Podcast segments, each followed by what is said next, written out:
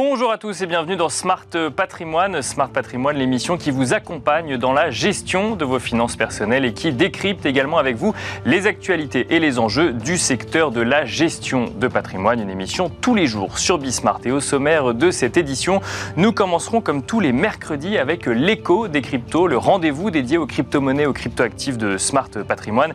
Et en l'occurrence, nous aurons le plaisir de recevoir dans un instant Claire Balva, ancienne directrice de Blockchain Partner et à présent experte crypto indépendante qui nous présentera le livre qu'elle a coécrit avec Alexandre Stachenko, euh, Bitcoin et crypto-monnaie facile. Ce sera évidemment l'occasion de faire de la pédagogie sur cet écosystème frappé par l'onde de choc de la faillite du deuxième, de la deuxième pardon, pardon, plus grosse plateforme d'échange mondial de crypto, à savoir FTX. Nous enchaînerons ensuite avec Enjeu patrimoine, un enjeu patrimoine consacré au budget énergie des PME et des ETI. Comment optimiser ce budget énergie? C'est une que nous poserons à Gilda Dolbo, cofondateur d'Enoptea. Ce sera en deuxième partie de Smart Patrimoine. A tout de suite. Et nous commençons tout de suite avec l'écho des cryptos, le rendez-vous dédié aux crypto-monnaies, aux crypto-actifs de Smart euh, Patrimoine. 10% des ménages européens détiendraient des crypto-monnaies selon la BCE, des crypto-monnaies dont la capitalisation boursière mondiale est actuellement euh, estimée à un peu moins de 1000 milliards de dollars, dans un contexte euh, où le secteur encaisse l'onde de choc de la faillite de la deuxième plateforme d'échange de crypto-monnaies au monde, à savoir FTX, une faillite qui aura pris quelques jours et qui laisse de nombreux investisseurs dans l'impossibilité de récupérer leurs fonds.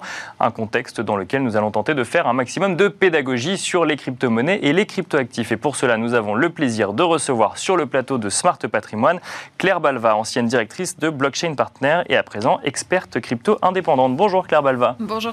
Bienvenue sur le plateau de Smart Patrimoine. Vous avez coécrit avec euh, Alexandre Stachenko, avec qui vous avez également fondé euh, Blockchain Partner en 2015, euh, un livre qui fait de la pédagogie sur les crypto-monnaies qui répond à un certain nombre de questionnements que tout le monde se pose, qui s'appelle Bitcoin et crypto-monnaie facile. Euh, première question avant évidemment de parler du contexte euh, économique et de FTX. Euh, quelle était la, volonté du, livre? Il y, a, ce terme facile hein, quand même dans, le titre qui est de dire on va vous expliquer, on va faire de la pédagogie de base sur le sujet. Ça, alors l'idée c'était vraiment d'avoir un livre accessible aux néophytes. Aux gens qui ne savent pas du tout, par exemple, ce qu'est une crypto-monnaie ou ce qu'est Bitcoin. donc avoir un livre qui soit pas trop technique, mais qui ne soit pas non plus axé euh, investissement, parce qu'on voyait beaucoup de livres sur le marché qui parlaient de trading. Bien sûr. Disaient, voilà, qu'est-ce qu'une crypto-monnaie, mais dans l'optique d'investir, de gagner de l'argent, euh, de devenir euh, semi-trader de crypto. Et nous, c'était vraiment pas ça qui nous intéressait, qu'on voulait faire. Nous, ce qu'on trouvait passionnant, c'était notamment les enjeux politiques et économiques qu'il y a derrière les crypto-monnaies et les changements qu'elles induisent en termes de modèles de société aussi. Et donc, on a voulu faire de la pédagogie avec cet angle-là, euh, qui, en, tout cas, on le trouve, est nettement plus intéressant qu'un angle purement financier et investissement. Ou, spéculatif, c'est-à-dire d'avoir finalement un, euh, un, angle de que vont apporter les crypto-monnaies ou les crypto-actifs dans l'économie traditionnelle telle qu'elle existe aujourd'hui, c'est ça? C'est ça. Alors, le livre, d'ailleurs, commence par un, premier chapitre qui est une sorte de mise en contexte sur euh, bah, ce qu'est la monnaie, mhm. à quoi elle sert dans la société, une sorte d'histoire de, la monnaie, mais très pédagogique, pour expliquer aussi le rôle des crypto-monnaies dans un contexte de numérisation de l'argent. Bien sûr. L'argent qu'on a est déjà majoritairement numérique dans nos, dans nos comptes en banque, et donc euh, de voir ce que les crypto-monnaies viennent apporter dans ce contexte-là. Et l'idée, c'est vraiment de permettre euh, à n'importe qui de comprendre de quoi on parle, euh, parce qu'on trouvait finalement qu'acheter un livre qui euh, explique comment investir avant même d'avoir compris, c'était problématique. Donc l'objectif de cet ouvrage, c'est vraiment de, voilà, de comprendre avec pédagogie euh, ce que sont ces nouvelles monnaies, ces nouveaux actifs. Justement, vous parlez d'investissement, donc effectivement, on va, on va aborder ce sujet en lien avec la, faillite de, de, FTX hein, qui a eu lieu il y a quelques jours. Maintenant, ça aura pris cinq jours, si je ne dis pas de bêtises, à la deuxième plus grosse plateforme d'échange de crypto-monnaies au monde pour faire faillite. Euh, il y a beaucoup d'informations qu'on peut trouver sur le sujet, certaines vérifiées, d'autres non vérifiées. On se souviendra simplement de, des échanges avec Binance au début, la vente d'un certain nombre de jetons euh, Binance euh, FTT de FTX, ce qui a commencé à créer une vague de panique puisqu'on s'est rendu compte que FTX n'avait pas forcément tout en, dans ses caisses finalement tout l'argent de ses utilisateurs, ce qui a enchaîné une deuxième vague de panique et ensuite FTX a fait faillite et la crainte était évidemment en lien avec FTX, mais en lien avec l'onde que ça allait pouvoir créer sur d'autres plateformes. Qu'est-ce que, selon vous, on peut apprendre d'un épisode comme FTX et comme bah, une faillite en cinq jours euh, d'une grande plateforme de, de crypto-monnaie? C'est une faillite en cinq jours, mais les problèmes ne dataient pas. Bien sûr, oui, bien sûr. On s'en est rendu 5 jours. Et donc, c'est vrai qu'on se rend compte avec les derniers rapports qu'il y avait une, défaillance organisationnelle très importante dans cette, dans cette société, avec les fonds des clients qui étaient utilisés pour, euh, pour spéculer, pour prêter à d'autres sociétés, pour faire de l'achat immobilier pour les salariés, avec euh, une défaillance comptable, puisque plusieurs des sociétés du groupe n'avaient même pas de service comptable. Donc on, apprend vraiment que cette société était très mal gérée, avec des aspects frauduleux. Donc en réalité, c'est plus une fraude financière très classique qui se reproduit dans le monde des crypto-monnaies. on compare souvent ça à Lehman Brothers, c'est vrai qu'il y a des similitudes. Mhm. Euh, donc finalement, cette faillite, elle ne remet pas en cause les crypto-monnaies en tant que telles, hein, au sens euh, technique, au sens de ce qu'elles apportent. Euh, elle montre tout simplement que par-dessus ces nouveaux actifs se recrée une industrie financière avec toutes les dérives des industries financières classiques, y compris des potentielles fraudes, des potentielles faillites de grandes institutions. Et donc on voit les régulateurs aujourd'hui forcément se pencher Bien sur cette situation. Et même un certain nombre d'acteurs de l'écosystème dire que ce serait pas mal effectivement qu'il y ait un peu plus de réglementation pour éviter que ça, que ça ne se reproduise. En fait, l'enjeu, c'est pas tellement euh, une réglementation plus intense, c'est une réglementation plus harmonisée mhm. au niveau mondial. En Europe, par exemple, on a la réglementation MICA qui arrive, dans laquelle on trouve des normes sur, euh, par exemple, les réserves minimale que doivent avoir les plateformes d'échange. Euh, en revanche, cette plateforme FTX avait son siège social aux Bahamas. Euh, et donc, il y a cette Bien sûr, elle était régulée aux Bahamas. bien sûr, comme dans la finance classique, hein, d'avoir des, plateformes qui ont un siège social dans des endroits euh, régulés, ou en tout cas, si elles ont un siège social dans des endroits un peu exotiques du point de vue de la réglementation, que cela soit su par le consommateur et qu'il y ait des mises en garde. Parce que FTX n'avait pas de réserve, n'avait pas les réserves qu'elle était censée avoir pour pouvoir honorer les retraits de ses clients, c'est ça? Ou elle les avait, mais dans des jetons qui étaient un jeton créé par elle-même C'est ça, il y avait deux problèmes principaux. D'une part, elle utilisait les fonds de ses clients pour euh, faire des choses euh, qui sont interdites dans la finance traditionnelle. Donc, par exemple, spéculer sur certains produits financiers pour faire des achats immobiliers, pour payer des choses aux salariés de la société. Euh, et d'autre part, elle a mal géré ses réserves puisqu'elle avait une partie substantielle de ses réserves qui était basée sur sa propre crypto-monnaie, qui était très peu liquide. Et donc, en réalité, elle pouvait évaluer ses réserves au montant qu'elle voulait. Euh, mais elle était bien incapable de vendre ses jetons sur le marché puisqu'elle en détenait une trop grande quantité. Et en même temps, des jetons qui pouvaient être achetés par un concurrent euh, également. Et c'est comme ça qu'on s'est rendu compte, effectivement, euh, lors de la passe d'armes entre les deux CEO, qu'on s'est rendu compte du, sujet. Je, rebondis sur ce que, vous, nous disiez, c'est qu'il il y, a quand même une idée, et d'ailleurs, vous l'expliquez très bien dans, votre livre, il y a une idée, normalement, de quand on achète des crypto-monnaies, ces crypto-monnaies ne sont pas ni dans ma poche, ni dans un portefeuille, mais sur la blockchain directement. Quand on passe par une plateforme, on s'attend normalement à ce que les crypto-monnaies soient sur la blockchain directement et qu'on ne puisse pas jouer avec cet argent pour aller faire de la spéculation sur d'autres sur d'autres sur d'autres actifs ou autres. Or pourtant FTX a pu le faire parce que FTX avait accès finalement au, au mot de passe des clients. C'est ça, c'est comme ça. que ça marche. Les crypto-monnaies effectivement euh, fonctionnent sur des blockchains, hein, donc elles étaient sur la blockchain. Néanmoins, quand vous passez par une plateforme d'échange, c'est un peu comme quand vous passez par une banque, c'est-à-dire que c'est l'intermédiaire qui détient vos mots de passe et donc qui détient techniquement votre argent. Euh, et donc ici, ce qu'on voit, c'est qu'FTX a mal géré les crypto-monnaies de ses clients. Et donc effectivement, si on veut une décentralisation euh, totale et pure, ce qu'il faudrait, c'est, une fois qu'on a acheté ces crypto-monnaies sur une plateforme d'échange, les en retirer sur un portefeuille personnel. Mais ça nécessite aussi beaucoup de responsabilités individuelles vis-à-vis de ce portefeuille. Euh, potentiellement, il faut acheter une solution comme un ledger, il faut savoir la paramétrer, il faut savoir la gérer. Donc c'est pas complètement évident. Et effectivement, beaucoup de gens n'avaient pas souhaité retirer leur argent d'FTX. FTX proposait aussi des produits avec des rendements intéressants, ce qui leur attirait des utilisateurs. Euh, et donc aujourd'hui, on, avait fait d'ailleurs un sondage en début d'année sur la manière dont les Français conservaient leurs crypto-monnaies, et on avait deux tiers d'entre eux qui les conservaient sur des plateformes d'échange. Alors, pas forcément FTX à chaque fois, mais dont FTX qui était la deuxième plus grande. Donc avec un risque effectivement derrière, ou en tout cas une, nécessité de faire confiance euh, à l'opérateur en question. Mais exactement, et je trouve d'ailleurs que cette crise euh, remet en valeur la décentralisation et les atouts de la décentralisation dans le secteur crypto, et remet en valeur des protocoles comme Bitcoin, par exemple, dont le fondateur n'est même pas connu. Mhm. Et donc, dans lesquels, intrinsèquement, on a moins de centralisation que dans d'autres protocoles. Et d'ailleurs, les, bitcoiners purs, hein, qui sont là pour l'idéologie, le côté euh, politique aussi de Bitcoin était très critique vis-à-vis d'un Sam Bankman et vis-à-vis des plateformes d'échange comme FTX qui proposaient des rendements élevés alors même qu'on était dans une période plutôt de baisse des cours.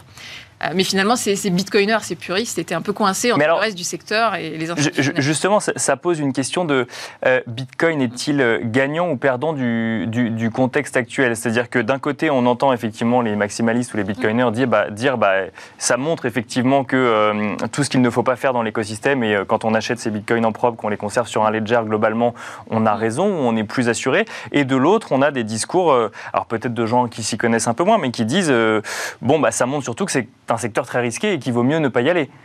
Donc, euh, est-ce que Bitcoin sort grandi ou rapetissé du, de, de, de, l'épisode FTX Alors, il y a plusieurs choses. Déjà, sur, le, sur les prix, effectivement, à très court terme, Bitcoin, comme l'ensemble du, du, marché des crypto-monnaies, sort plutôt perdant, puisqu'on a là une chute des cours.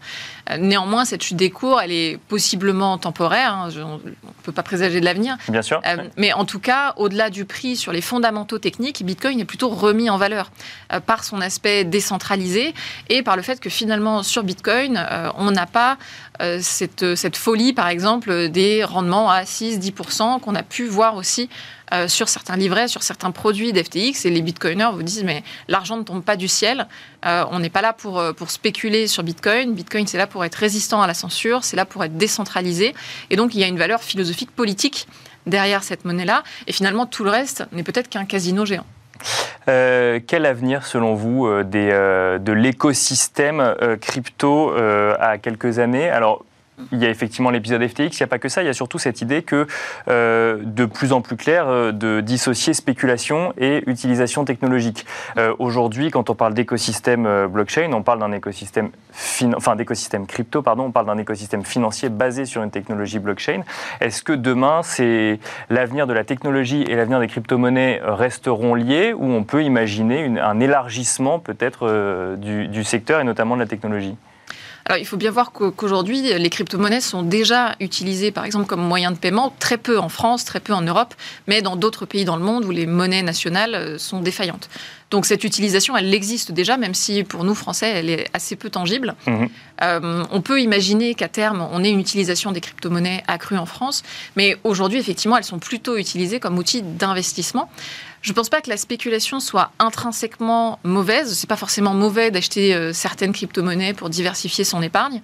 Euh, en revanche, ce qu'on a vu pendant les derniers mois, peut-être même les dernières années dans le secteur, c'est aussi une recherche de rendement accru et peut-être peut démesuré avec des rendements à, comme je le disais, 6%, 10%, qui peuvent fonctionner quand on est dans ces phases de fameux bull run avec une hausse des cours très importante, mais qui en réalité peuvent s'écrouler très vite dans ces phases de rationalisation.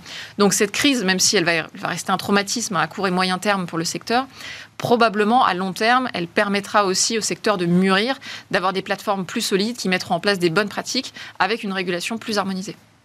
Qu'est-ce qu'on pourrait dire euh, pour conclure euh, euh, aux gens qui nous écoutent pour comprendre ce secteur effectivement parce que on sent que dans ce secteur il y a des gens qui s'y connaissent énormément et il y a effectivement d'autres personnes qui sont peut-être allés parce que tout le monde y allait et qui globalement aujourd'hui se rendent compte qu'il faut qu'il faut bah, qu'il faut peut-être se renseigner un petit peu plus. Comment est-ce qu'on pourrait définir ce secteur euh, selon vous pour conclure Je dirais que ce qu'il faut bien avoir en tête, c'est que, euh, comme beaucoup d'autres secteurs d'ailleurs, ce n'est pas un secteur homogène. Mhm. C'est-à-dire qu'on a l'impression que la crypto, c'est voilà, un grand fourre-tout. En réalité, euh, dans le secteur, il y a beaucoup de gens qui ne sont pas d'accord entre eux. il y a beaucoup d'idéologies aussi. Il y a beaucoup de standards techniques différents. Euh, et donc, il faut arriver à se faire son propre avis. C'est pour ça que c'est important de s'acculturer, de se renseigner quand on décide d'aller creuser ces sujets, pourquoi pas d'investir soi-même. Euh, mais il ne faut pas s'improviser trader en faisant forcément confiance au premier influenceur, au premier journaliste, au premier article de presse qu'on va lire sur le sujet. C'est important de diversifier ses sources, de se faire son propre avis. Euh, et encore une fois d'investir plutôt si on le fait encore une fois c'est pas obligatoire mais des montants raisonnables et mhm. le faire plutôt dans une perspective de long terme et pas faire du trading si on n'est pas trader et, de conserver ses actifs en propre plutôt que sur une plateforme ou ça c'est pas forcément l'enseignement le, à tirer euh, aujourd'hui? Moi je conseillerais euh, plutôt de, diversifier euh, les hébergements, encore une fois, si on a un, patrimoine suffisant en crypto, si on, on débute, c'est pas forcément nécessaire d'aller tout de suite acheter un ledger. Ou de diversifier les plateformes. Hein. On peut faire confiance à, par exemple, un PSAN, donc un prestataire de services sur actifs numériques, qui est enregistré en France. Hein, c'est la meilleure recommandation. Et effectivement, si jamais on a un patrimoine en crypto qui s'agrandit, il faut diversifier les plateformes et idéalement acheter un ledger également. Merci beaucoup Claire Balva d'être venue sur le plateau de, Smart Patrimoine. Je rappelle donc le titre de votre livre Bitcoin et crypto-monnaie facile avec euh, cette promesse comprendre les monnaies numériques et surtout les enjeux économiques et politiques. On parle moins évidemment d'investissement. Merci beaucoup. Merci. Merci à vous également de nous avoir suivis. On se retrouve tout de suite dans Enjeux Patrimoine. Et nous enchaînons à présent avec Enjeu patrimoine, un enjeu patrimoine où nous allons tenter de comprendre ensemble comment optimiser son budget énergie lorsque l'on est une PME ou une ETI, effectivement dans un contexte où les prix de l'énergie sont de plus en plus chers et qu'il faut malgré tout continuer à faire tourner une activité. Pour en parler, nous avons le plaisir de recevoir sur le plateau de Smart Patrimoine Gilda Dolbo, cofondateur d'Enoptea. Bonjour Gilda Dolbo. Bonjour. Bienvenue sur le plateau de Smart Patrimoine. Peut-être un petit mot très rapide sur Enoptea avant effectivement de nous expliquer comment, euh, euh, comment on peut ou non euh, mettre en place une stratégie d'optimisation des coûts d'énergie. Enoptea, du coup, sa promesse Sa promesse, c'est d'accompagner les entreprises dans la réduction de leurs coûts et de consommation énergétique avec deux aspects. Un aspect logiciel mhm. monitorer les données et un aspect conseil pour accompagner nos clients justement pour réduire leurs coûts et leur consommation. Donc ça commence en fait, euh, pour rebondir sur notre sujet, ça commence sur la capacité à savoir concrètement ce qu'on consomme, à quel moment et d'être capable de faire un audit énergétique. Aujourd'hui, euh, alors j'imagine que dans les entreprises avec lesquelles vous échangez, celles qui sont clientes, ça doit être le cas, mais de manière plus générale, les, les entreprises sont conscientes de de leur consommation énergétique, ou en tout cas, euh, depuis quelques mois, elles ont l'obligation de l'être, ou, en tout cas, s'il est nécessaire qu'elles le soient Ouais, le paradigme, il a changé aujourd'hui parce qu'on est passé d'une ligne de coût au niveau des budgets énergie des entreprises qui étaient noyés entre guillemets avec des achats indirects. Mhm. Et aujourd'hui, cette ligne de coût en fait est revenue en top line parce que l'énergie a fait x10 cette année. D'accord. Donc aujourd'hui, l'ensemble de nos clients sur leur budget d'électricité et de gaz, ils font entre x3 et x5. Et donc, la majorité de nos entreprises, de nos clients, ne connaissaient pas forcément nécessairement les consommations et leur budget. D'accord. En, en, tout cas, euh, la partie PME. C'était pas une question qu'on se posait, quoi. On se disait que l'énergie était présente, c'était quelque chose d'évident, alors que là, maintenant, on se rend compte vraiment que ça a un coût. C'était un achat qui n'était pas forcément très regardé, alors que maintenant, aujourd'hui, effectivement, cette top line, vu qu'elle est remontée, eh ben, on voit les dirigeants, les DAF, les acheteurs indirects qui sont réellement sollicités mhm. pour aller bah, optimiser cette, ligne de coût. Bah, surtout qu'on on a vu euh, récemment donc, des annonces de Bruno Le Maire, justement, pour accompagner les entreprises, euh, pour accompagner ces budgets-là, euh, avec, bah, il y a notamment 10 milliards d'euros d'aide qui ont été annoncés pour, pour les PME. pour y avoir accès, il faut quand même que le budget énergie représente 3% du chiffre d'affaires. Donc on arrive quand même sur des, euh, des quantités, euh, de, enfin un budget assez colossal pour, pour une PME. Ouais, alors aujourd'hui en fait on a des décrets, il y a des discussions qui sont en train d'être faites au niveau européen. Euh, et donc il y a plusieurs décrets selon la typologie des entreprises. Aujourd'hui effectivement le, les 3% dont vous parlez c'est le plan de résilience. Mhm. Aujourd'hui le plan de résilience va s'adapter effectivement en fait aux entreprises qui sont déjà énergivores et donc l'impact du coût énergétique est très important. D'accord. Mais aujourd'hui, ce qu'on veut faire pour les PME, enfin ce que le gouvernement souhaite faire pour les TPE et PME, c'est inclure directement en fait euh, ces aides dans la facture énergétique. Oui, avec une réduction de 25%, pour aller jusqu'à 25% de la facture énergétique. Au-dessus, en fait, de 325 euros par mégawattheure. Bon, ça, ce sera pour effectivement l'année prochaine, mais ça a été annoncé par, par Bruno Le Maire. Concrètement, euh, en attendant, quand euh, je suis dirigeant d'entreprise et que j'ai un vrai sujet avec ma facture énergétique, qu'est-ce que je peux faire à court terme, dès demain, euh, pour euh, optimiser un petit peu mon, mon coût, parce que j'en ai besoin de cette énergie, donc on pourrait être tenté de se dire que la bataille est déjà perdue, j'ai besoin de l'énergie pour mon activité, donc à part être capable d'augmenter mes prix, je ne peux pas faire grand-chose. Alors, je pense qu'en fait, il faut essayer de voir euh, les choses qui sont à très court terme et les choses qui sont à plus long terme. On, a une, on peut avoir une approche très quick win, très se dire, OK, bah, je vais dans le cadre du plan de sobriété énergétique euh, dicté par le, euh, par le gouvernement, je vais effectivement euh, baisser l'intensité de ma lumière, mettre mon chauffage à 19 degrés. ça, on parle des bâtiments tertiaires plutôt. D'accord. Donc comme chez soi finalement, comme côté particulier. Assez, oui, de façon, j'ai envie de dire, et sensibiliser en fait les collaborateurs pour que justement ils aient plus d'éco-gestes qu'avant. Mhm. Sur la partie industrielle, on va plus être effectivement sur une réduction potentielle de la consommation avec une réduction de la production. D'accord. Donc ça, c'est vraiment très quick win si on veut euh, se dire, OK, d'ici à la fin de l'année, mais bon, ça, c'est plus compliqué à faire Mais donc, parce que les industriels ont besoin de produire. bah, c'est ça, c'est qu'on peut pas expliquer à un dirigeant qu'on va Non. moins produire. Il, il risque de pas l'entendre, ça, pour le coup. Et donc, il faut mettre en place, en fait, des, euh, des, euh, des, des actions qui seront pas à très court terme d'ici à la fin de l'année, mais qui seront plus à moyen terme. Mhm. Et pour ça, on peut aller chercher sur la partie achat d'énergie, Ouais. où il va falloir anticiper le marché. Et en fait, aujourd'hui, ne plus subir la facture, mais anticiper les marchés et se positionner au bon moment. Et alors, comment on peut faire ça? Parce que quand on regarde, euh, moi je, moi, je vois les, les cours de l'énergie. Alors, effectivement, ils fluctuent parfois à la baisse, mais globalement, on reste sur des niveaux élevés. On reste sur des niveaux élevés. Alors, ce qu'il faut savoir, c'est qu'en début d'année euh, 2022, on était autour de 100 euros par mégawattheure. On est monté jusqu'à 1200 euros par mégawattheure mi-août. Mhm. Et là, on est autour de 400 euros par mégawattheure. En fait, ces marchés-là, aujourd'hui, on va avoir des marchés qui- qu'on connaît, avec des prix qu'on connaît, Mhm. pour 2023, 2024 et 2025. D'accord. Les prix qu'on peut avoir pour 2024 ou 2025 sont moins élevés que pour 2023. Et D'accord. donc, en fait, c'est des stratégies Parce qu'on achète- des risques. À un instant T, à un prix fixé pour des années suivantes. C'est ça. Ça? D'accord. Alors, ça sera jamais 100% du prix fixe, Mhm. d'accord? Mais on en pourra sécuriser une partie de son budget. Pour sécuriser une partie de son budget, on peut aussi faire appel à ce qu'on appelle en fait des contrats qui sont liés avec de l'autoconsommation, D'accord. avec des- de l'énergie renouvelable. On va poser des panneaux photovoltaïques et on va dire qu'on va autoconsommer 50% de sa, euh, de sa consommation et prendre que 50% uniquement sur le marché. Alors ça, euh, juste pour finir d'abord sur effectivement l'anticipation de consommation.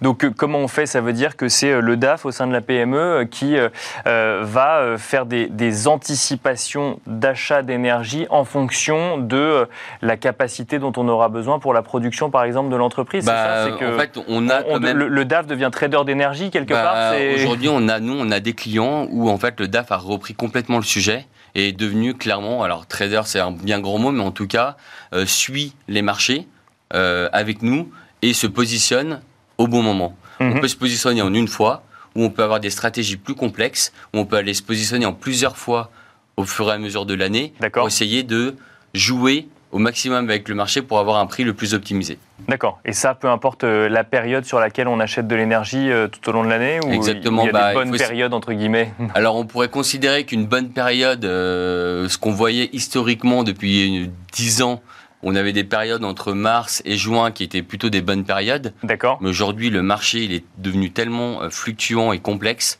euh, avec un contexte géographique, euh, macroéconomique, avec l'Ukraine notamment, Bien sûr. qui est très compliqué, et notamment le dérèglement climatique. Ça fait bouger beaucoup le marché. Euh, et donc, on est moins sûr. Mais en tout cas, s'il y avait un conseil à donner pour les dirigeants d'entreprise, essayez de regarder entre mars et euh, juin. Et alors, vous nous parliez euh, d'autoconsommation, euh, et donc là, pour le coup, ça suppose d'installer par exemple des panneaux solaires sur le toit d'une usine ou d'une entreprise. Donc Oui. ça veut dire un investissement pour ensuite générer sa propre énergie en partie, c'est ça Et en plus de, de l'énergie propre. C'est ça. Alors là, je suis peut-être allé un peu trop vite. Pour moi, il y a, il y a deux types d'actions. Il y a des petites actions qui va permettre en fait d'avoir des réductions de consommation de 10 à 15 uniquement en regardant la donnée qu'on arrive à collecter des, des bâtiments. D'accord Donc uniquement des euh, actions vraiment très rapides, retour sur investissement inférieur à un an, voire beaucoup moins, et qui permet en fait de réduire de 10% sa, sa consommation. Et de réduire sa consommation quand on a des prix autour de 400 euros par mégawattheure, ben, on peut, peut déjà, peut déjà faire de belles économies. Bien sûr. Oui, c'est oui. le premier point. Surtout si on est passé de 100 à 400, c'est-à-dire que son budget énergie a fait x4 sur l'année. Oui, complètement. oui. Là, c'est en fait déjà avec le bâtiment existant, ce qu'il existe, comment, ce qu'il existe, comment on va réduire. Et puis, il y a, après, il y a le mieux consommer et se dérisquer par rapport au marché de l'énergie. Et le mieux consommer, ça va passer par la pose de panneaux photovoltaïques, la pose de, euh, d'énergie renouvelable sur le, euh, sur le parc, ça Mhm. peut être de la chaudière biomasse par exemple, ou il y a des euh, entreprises qui euh, proposent en fait des low-tech, et j'en pense une notamment qui s'appelle Cool Roof. Cool Roof, c'est on peint le, le, Le toit toit en blanc. Ah, bah, alors ça, effectivement, c'est une- initiative-. Oui, Ouais, une initiative portée par Time Force de Planète.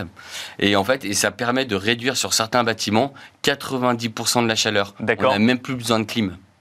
Donc en fait, ça, ça, ça peut être des actions. euh, Mais- Donc on a des actions pour nous en fait qui sont sans investissement euh, réellement matériel et qui permettent de réduire 10 à 15%. Et puis on a des, a- des investissements matériaux euh, avec euh, les panneaux photovoltaïques, Cool Roof ou d'autres énergies renouvelables qui, vont, qui sont des investissements un poil plus conséquents, mais qui va permettre aussi de réduire la consommation et de mieux consommer. Et surtout que pour ces deuxièmes types d'investissements, euh, ça suppose d'être propriétaire de ces murs quand même.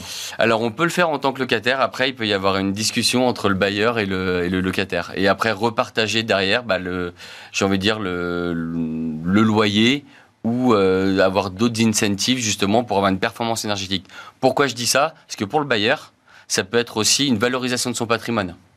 D'accord. Euh, Ouais. D'intégrer en fait justement cette partie. Oui, euh, parce que l'angoisse d'un chef d'entreprise sera l'angoisse du potentiellement du prochain euh, locataire s'il y a besoin de changer de C'est locataire. ça. Et donc, euh, et le bailleur en lui-même, lui peut justement, s'il est pas, si le, le chef d'entreprise n'est pas propriétaire, le bailleur bah, peut dire ok, je valorise mon patrimoine immobilier en mettant justement, en isolant, en mettant des panneaux photovoltaïques, et donc en fait, bah, justement, euh, intégrer son parc immobilier en fait dans une transition environnementale. Euh, Est-ce que vous constatez des grandes différences? On imagine qu'elles sont là, évidemment, entre une entreprise euh, du secteur tertiaire dans les services, où là, effectivement, le sujet, c'est les bureaux, c'est l'alimentation d'un ordinateur ou autre, et des entreprises industrielles, où là, on a des, de- des besoins en énergie beaucoup plus conséquents.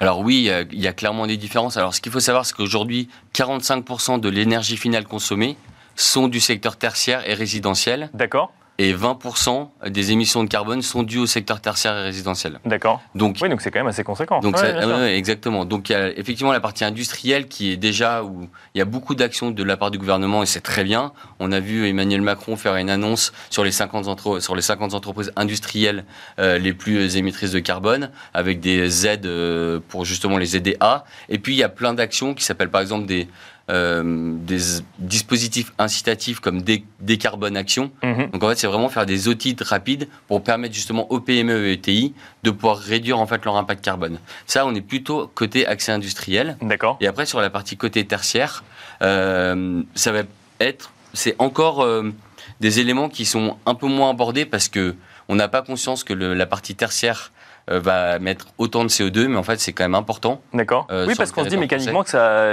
que ça consomme moins d'énergie. Bah non, mais parce qu'en fait, aujourd'hui, en fait, on a des passoires thermiques au niveau des murs, au niveau, en fait, on laisse passer la chaleur. D'accord. Oui, bien sûr. On a beau mettre en fait beaucoup de chauffage ou de clim, enfin ou des choses qui sont euh, vertueuses avec des clims type Levantian Dynamics qui marchent à l'eau, ou des chauffages qui sont dus à des ENR ou de la biomasse, mais en fait derrière on laisse partir la chaleur. Donc, comme effectivement dans le secteur privé, c'est un sujet qu'on traite souvent. euh, Exactement. enfin, j'ai envie de dire dans le secteur privé, dans l'immobilier résidentiel, c'est euh, un- et tertiaires. et tertiaire. Ouais. C'est un, un sujet euh, qu'on traite souvent. Euh, Dernière question très rapide, en quelques secondes. Euh, Qu'est-ce que, en tant que dirigeant d'entreprise, je peux mettre en pratique dès demain? Je commence par faire un audit énergétique, c'est ça? Alors me audit de- énergétique, moi je conseillerais audit de, enfin collecter vos données, audit de vos données. Déjà rien que par rapport à la donnée, vous allez pouvoir savoir justement sur les bâtiments, si vous en avez plusieurs, euh, enfin les bâtiments les plus énergivores et derrière euh, pouvoir entamer une des premières actions qui vont vous mettre en fait dans cette partie transition énergétique et réduire votre budget énergie.